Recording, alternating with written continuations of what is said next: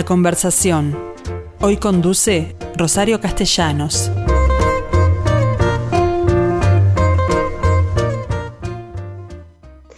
Hola, ¿cómo está gente? En realidad eh, quiero recordarles que hoy, 25 de mayo, es un día de fiesta en la Argentina, más allá de que yo lo celebraría también aquí en la medida que recuerdo perfectamente que nuestro máximo prócer, José Gervasio Artigas, eh, o José Artigas como firmaba, él adhirió a esa Junta de Mayo que tuvo lugar en 1810. Es decir, que también para nosotros es una fiesta. Sin embargo, hoy quiero hablarles de lo que habrá de ocurrir mañana, cuando se celebra el Día Nacional del Libro, que les recuerdo va a tener su propio programa especial más que merecido a cargo de Fernando Medina, cuando a las 21 horas de mañana nos proponga esta Noche del Libro Uruguayo. Porque recuerdo, esta eh, festividad que se instauró desde el año 1840 por parte del gobierno nacional, está celebrando el día que en el año, hace 205 años, en el 1816, se creó la primera biblioteca pública que tiene el país. Y vean ustedes que se trata de una fecha aún anterior a, la, cualquier, cualquiera sea la que ella se considere, a la Declaratoria de Independencia y a la creación de la primera Constitución. Es decir, que este, esta creación de la Biblioteca Nacional es anterior a nuestra condición de país independiente. Creo que eso hay que recordarlo en una fecha como lo de hoy, de manera que a eso quiero referirme hablando con una librera de ley, como, se, como es Alicia Guglielmo, que hoy administra eh, una editorial que se llama Fin de Siglo, pero que además sabemos que es una lectora eh, absolutamente partidaria de los libros nacionales en especial. ¿Qué tal Alicia? ¿Cómo te va? ¿Qué tal? Buenas tardes o buenos mediodías. ¿Cómo estamos? Bueno, estamos muy bien, pero a mí me preguntaría, eh, en la medida que existen libros, que hay muy buenos escritores, ¿en qué medida los lectores uruguayos han respondido a ese a esa corriente eh, y en qué medida el Día Nacional del Libro favorece esta condición, ¿no? ¿Qué pensás? Bueno, mira, este, lamentablemente, como una de las tantas consecuencias de, la situación de, sanitaria en la cual estamos, no hemos podido realizar eh, actividades, ¿no? El 26 de mayo en Uruguay es un día de fiesta y, sobre todo es mm. un mes de fiesta del libro. Eh, seguramente de la mano de las de todos los educadores, ¿viste? se ha instaurado en el Uruguay el 26 de mayo como centro de del festejo en torno al libro de autor nacional, pero en realidad en torno al libro, porque vos, decías recién, ¿no? la fecha es una fecha muy viva, ¿no? Porque tiene que ver con la, fundación de la primera biblioteca pública del país, de lo que no era ni un país, o sea, en este, en ese, en ese marco de enfrentamientos, ¿no? En, todo el, periodo independentista, se le dan instrucciones a la rañada, ¿no? O sea, Artigas le da instrucciones mm. para que funde una biblioteca pública. O sea, estaba tan, tan en los primeros lugares de la preocupación de Artigas que lo considera prioritario dedicar eh, a uno de sus referentes, a uno de, los hombres con los cuales se apoyaba para esta tarea. Que yo creo que desde ese lugar tendríamos que pensar hoy la lectura y la cultura en general, es decir, eh, si, no, o sea, no, deberíamos olvidar que somos lo que somos gracias a nuestra cultura. Eso es lo que nos hace la mm. nación. La nación se construye en base a un conjunto de estructuras entre las cuales las, las, narrativas en el sentido de la escritura, ¿no? Eh, son una parte fundamental, son una parte fundamental. Para Artigas lo fue y deberíamos tener presente eh, a la hora de, de las acciones públicas y privadas, ¿no? Es decir, el fomento de la lectura es lo que eh, año tras año se, se trabaja mucho alrededor del, del 26 de mayo. Porque bueno, porque vos podés llevar autores este, a las escuelas, a los liceos, a los clubes de niños. Eh, toda la vida fue un, como una, una excusa o una herramienta, si querés, para los educadores, para, aprovechando esta fecha, invitar a autores a hablar de un libro, hablar del otro, armar diversas actividades y, y, sobre todo en diferentes formatos, ¿no? Que esto es lo que al día de hoy se puede hacer. Porque si bien nosotros tenemos los libros físicos y son, o sea, el libro impreso es, es, es este, es en realidad el cimiento de nuestra cultura, ¿no? Porque a partir de ahí salen las mejores películas. Y es insustituible.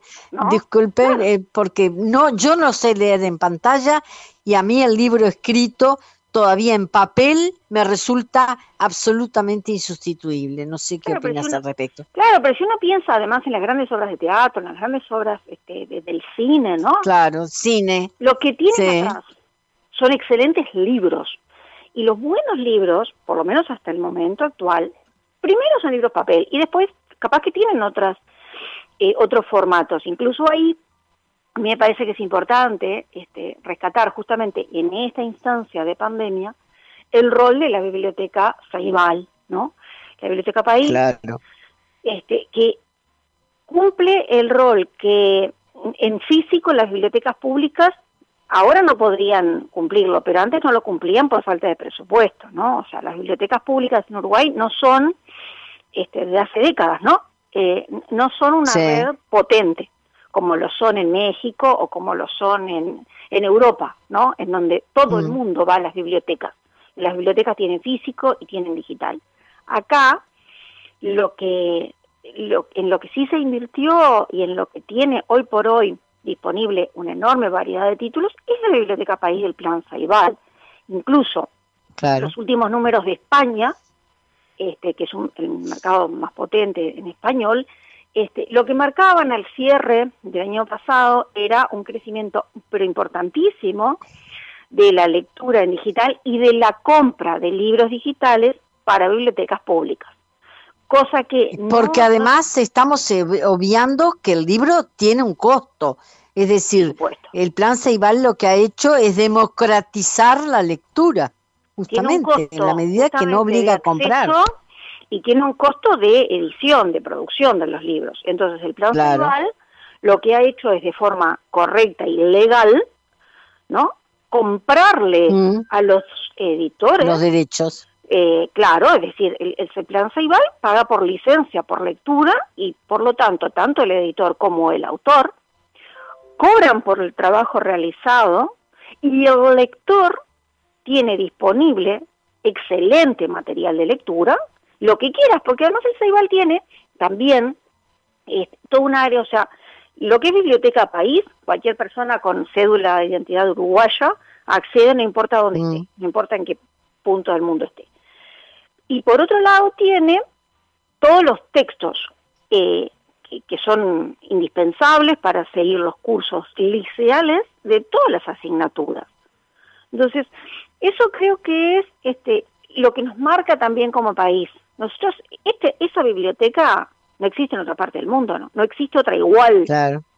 Este, cuando claro. el lanzamiento de la biblioteca, eh, gente que estaba acá de Cerlalc, el director de Cerral, que en aquel momento Zapata estaba acá, dijo, pero esto no existe en ningún lugar del mundo, y al día de hoy no existe tampoco. El acceso gratuito mm. a los libros de texto para eh, estudiantes de educación pública liceal no existe en ninguna parte del mundo. Entonces, bueno, yo creo que, estaría bueno invitar a la gente a, bueno, por supuesto, este, a, apoyar, si eso fuera posible, eh, la, lectura de autores nacionales, eh, también han habido algunas este, movidas eh, conjuntas, Bando Oriental, un, este, con fin de siglo, este, para poner de manifiesto también la importancia del libro uruguayo, la importancia del libro este, de las editoriales nacionales, porque, viste, a veces eso queda como, como escondido, ¿no? Eh, muchas veces en otras, en, en, otras áreas, por ejemplo, qué sé yo, en la vestimenta, en el calzado, no sé, en lo que se te ocurra, en productos, ¿no? Se dice, bueno, esto es industria nacional, esto no. Eh, y en el caso de las editoriales es un fenómeno muy complejo porque mm, hay una concentración muy grande a nivel global de editoriales en, un par de, de, puntos de atracción, digamos, ¿no?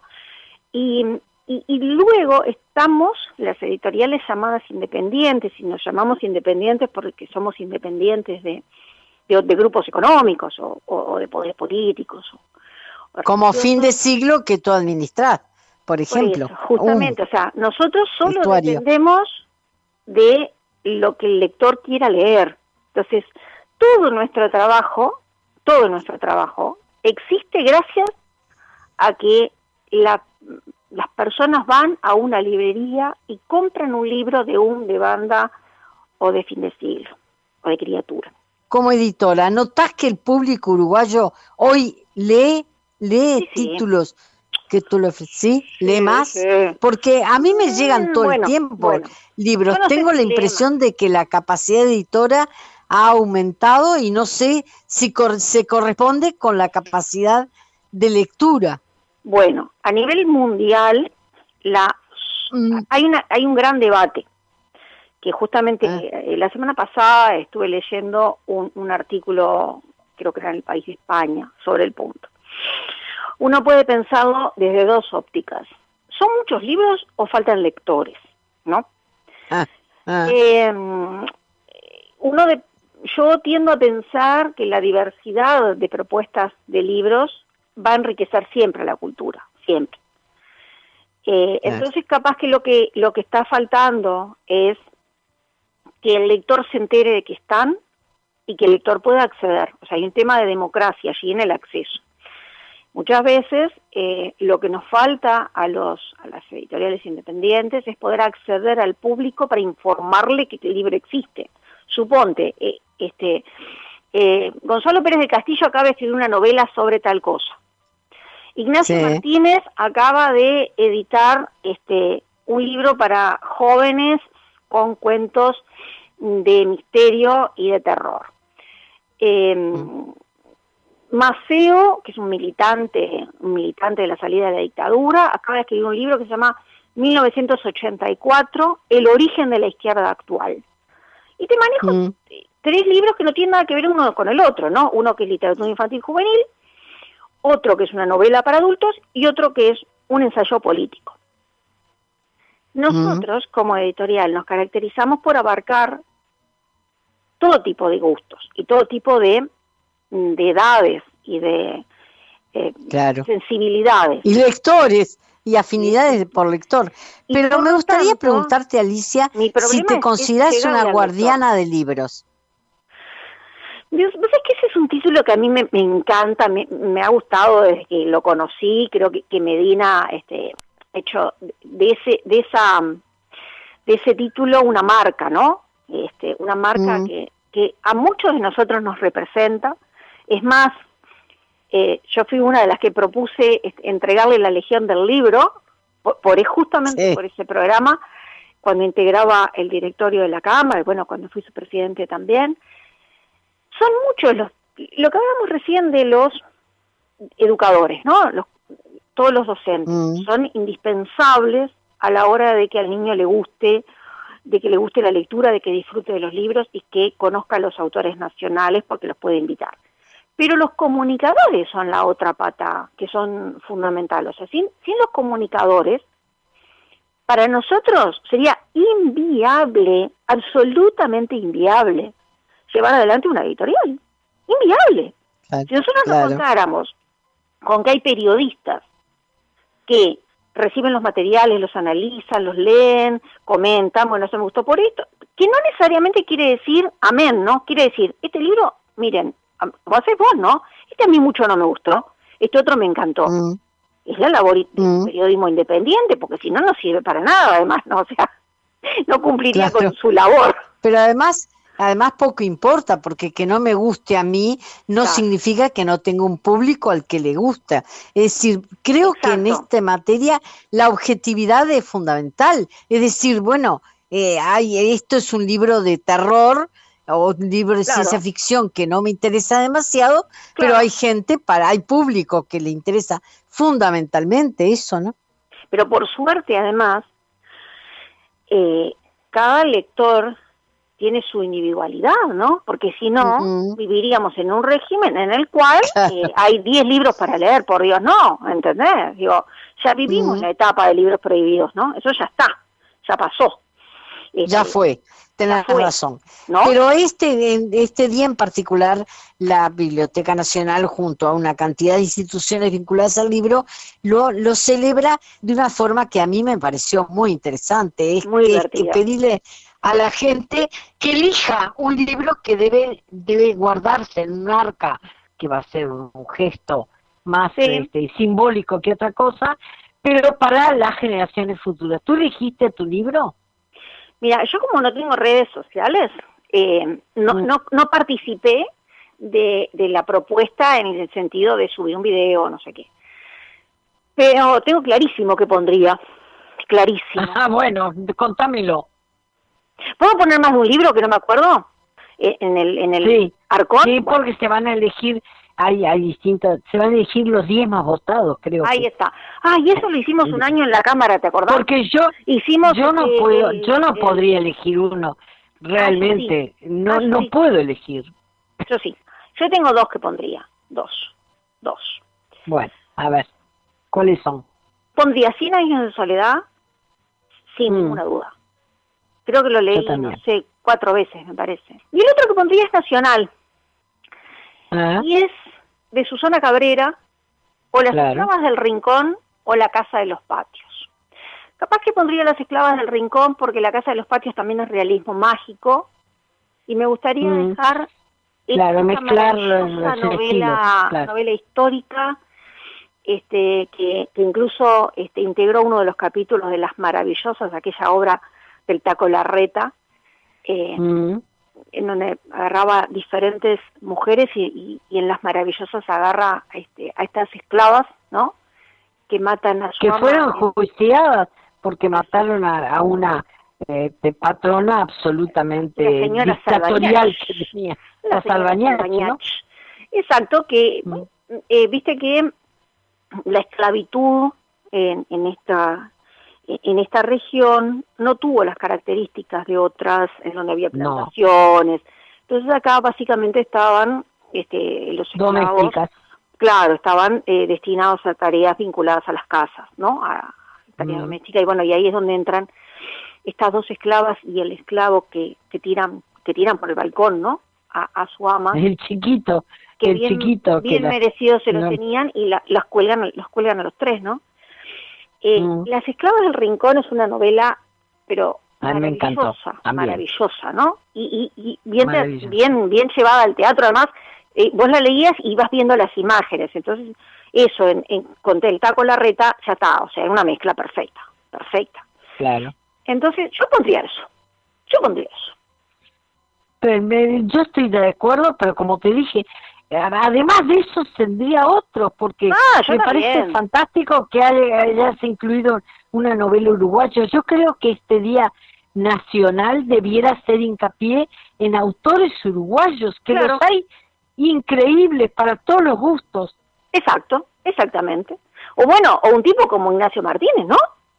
Que cuando empezás a leer la cantidad de libros que tiene para niños, para adultos, la cantidad de obras de teatro, decís, Pa, pero, pero para eh, este tipo que tiene 200 años, eh, ¿cómo hizo todo esto? A mí no me daría una vida para todo lo que el tipo... Claro, pero ¿cómo, ¿cómo hizo todo esto este tipo? No sé, tiene una capacidad de laburo. es el, caso de Roy Boracay también, ¿no? Exacto, pero no es tan prolífico que hace música y hace música y literatura. Claro, claro, por supuesto, por supuesto. Sí, sí, sí, ah. por supuesto. Este, y después hay una tanda como Lia Schenk, este, de autores que son infantiles y como decís vos, este, tienen además otras facetas como puede ser eh, la poesía o, bueno, en el caso de Lía realiza otras actividades vinculadas al feminismo, este, mm. bueno, ha dado talleres en, en Europa este, para mujeres este, víctimas de violencia, eh, eh, también tienen otros perfiles. En general, la gente que, que escribe tiene una sensibilidad que, que como que le exige hacer muchas cosas, ¿no? ¿No? ¿No has notado eso también? bueno, no, puedo dejar de recordar que Feliberto Hernández era un pianista eximio y sin embargo lo más lo recordamos como un escritor de también destacado, ¿no? Por favor, pero además nos olvidamos, que se, olvidamos que se ve que vivía eh, en, en, como dicen ahora los chilines, dentro de un tupper, ¿no? Porque ni se enteró de, de su esposa, ¿verdad? Ni se enteró de patria, ¿no? Él, bueno, vivía su mundo. ¿Qué querés? Este fue un accidente en el que le ocurrió con el tercer casamiento. Muy gracioso, ¿no? Muy gracioso. Ni se enteró, ¿verdad? Que tenía a la jefa de la, de la inteligencia de la KGB acá, ¿no? Una cosa espectacular eso, ¿no? Esa historia es buenísima. Bueno, ahí tenés un libro que dio origen mm. A la, este, al documental este que pasaron el otro día en, en TNU, este, y otro libro de, creo que Esteban Valenti escribió sobre esta, eh, esta espía, ¿no? sobre la, heroína patria, mm. la comandante. Pero viste, este país da cosas rarísimas, ¿no? Como eso. Es muy loco todo. es muy, muy loco, ¿no? Mm, realmente. Además que se re... Pero bueno, está, eso está muy divertido. Y, está, eh, los escritores también a veces viven en una burbuja, ¿no? este como nuestro querido este las, los cuentos de Carlitos Maggi, ¿no? Y, de su esposa. Bueno, ese es otro eh, otro que bueno que, que, también no se le ha considerado en, la, en la dimensión que debería porque fue de todo un poco pero además fue un gran escritor pues es que hay una anécdota yo fui muy amiga de Carlos no este, eh, hay una anécdota que es muy graciosa este Viste que él y Maneco Flores Mora estaban casados con hermanas. Claro. Bueno. Dos Silva. Exacto, eh, Marinés, ah. Marinés Silva Vilapoe, este, que, que ella es, este, bueno, fue traductora, crítica de, teatro este, y escritora en un área que no era la, la reservada a las mujeres, o sea, ella no escribía poesía, escribía narrativa y narrativa fantástica. Mm. Este, entonces, bueno, había una tía vieja de las muchachas estas, ¿no? Que estaban en noviadas con Maneco y con Carlos, ¿no? Mm. Carlos siempre nos contaba que se agarraba la cabeza a la pobre mujer y le decía a la familia de las muchachas, alguien tiene que impedir esto. Ellas son dos florcitas inútiles. Ellos dos soñadores que nunca van a hacer nada van a morir todos de hambre, alguien tiene que evitar esto. O sea que la pobre mujer, claro, claro, veía que ellos... Y no le ha dado la vida a esa mujer para ver lo que resultaron después esos No, no, porque era una mujer muy vieja, no, era una mujer muy vieja cuando estos eran novios, ¿no? No, no, no. Claro. Pero, Pero ojalá lo hubiera, lo hubiera los cuentos de Carlos eran muy muy divertidos, este, y, bueno, de toda esa familia, ¿no? Y justamente, ¿ves? Nosotros editamos además eh, el libro sobre Marínez Silva Vila, El milagro como un horno, mm. porque nosotros sentíamos que era indispensable rescatarla a ella, que alcanzamos con poner de manifiesto su obra, porque claro, murió joven y ah. Carlos, por su forma de ser, atraía toda la atención. ¿No? Porque eran, los extremos opuestos. Pero siempre destacó la de su mujer también, ¿eh? Siempre. digo, eran los extremos opuestos, porque ella misma se mm. describía como mm. la que miraba a la generación del 45. Ella misma se decía de sí misma que ese era el rol de ella, mirarlos y reírse además, ¿no? Porque justamente en este libro, que, que nosotros editamos con fondos concursables, porque si no, no hubiéramos podido editarlo, este, mm en 45 por, por 1, que fue un libro que nosotros editamos hace muchísimos años, y después eh, integra esto que es la obra de ella, con un análisis mitocrítico, con, con todo un marco teórico, este, ella misma se ríe de todos los de su generación, ¿no? Se ríe de sí misma. Este, que es una mujer de una sensibilidad, de una cultura tan brutal, tan brutal. O sea, esta obra nosotros la, presentamos en, la feria y la presentadora fue Frida Vitale, justamente, de esa misma tanda, ¿no? O sea, claro, la única que queda, ¿no? Todos ellos, claro, claro. Exactamente, esa generación este, que tenía Amanda Berenger, o sea, que eran todos intelectuales, pero además de un nivel, ¿no? Que no hubo otra generación posterior con ese nivel. No la hubo reunida, pero yo creo que siguen habiendo grandes escritores no, no, pero, ¿viste, posteriores a la generación las características de una generación, ¿no? Las características teóricas me refiero. Sí. Eh, bueno, una generación además que tiene una cultura humanista, una cultura general muy importante, que sabían de, de pintura porque conocían a Torre, porque es así, lamentablemente ese tipo de conocimiento es inabarcable hoy, ¿no? Claro, pero además era una, una generación muy, muy, este, que abarcaba mucha cosa, por ejemplo, en las fotos que acompañan, este, que forman parte de este libro de Marina Silva Vila, Milagro como Norma, está, por ejemplo, María Elena Walsh.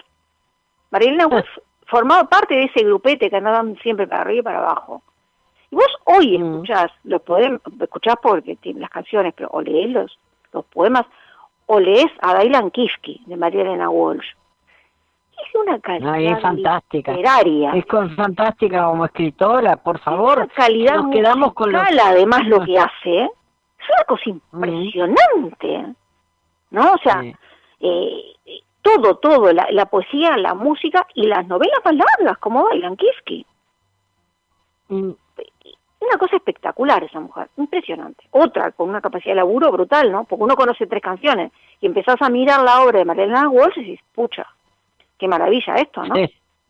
Ya, ya de por sí con las canciones alcanzaría a considerarlo una fuera de serie, pero además hay que leerla, sin lugar a dudas, de todos los demás rubros. En los cuales aprovecho a, a, recomendar Dailan Kiski, por ejemplo, que no sé si hay mm. ediciones nuevas o no, pero es una belleza, una belleza. Nos quedamos con esos conceptos porque lamentablemente me pasé el tiempo, pero claro, eh, contigo, Alicia, podíamos conversar esta mañana. Muchísimas gracias por esta conversación que hemos tenido y esta valoración de los uruguayos y ainda más de los de la región que nos has recomendado leer. Muchas gracias. Felices, felices lecturas para todos los oyentes. Tal cual.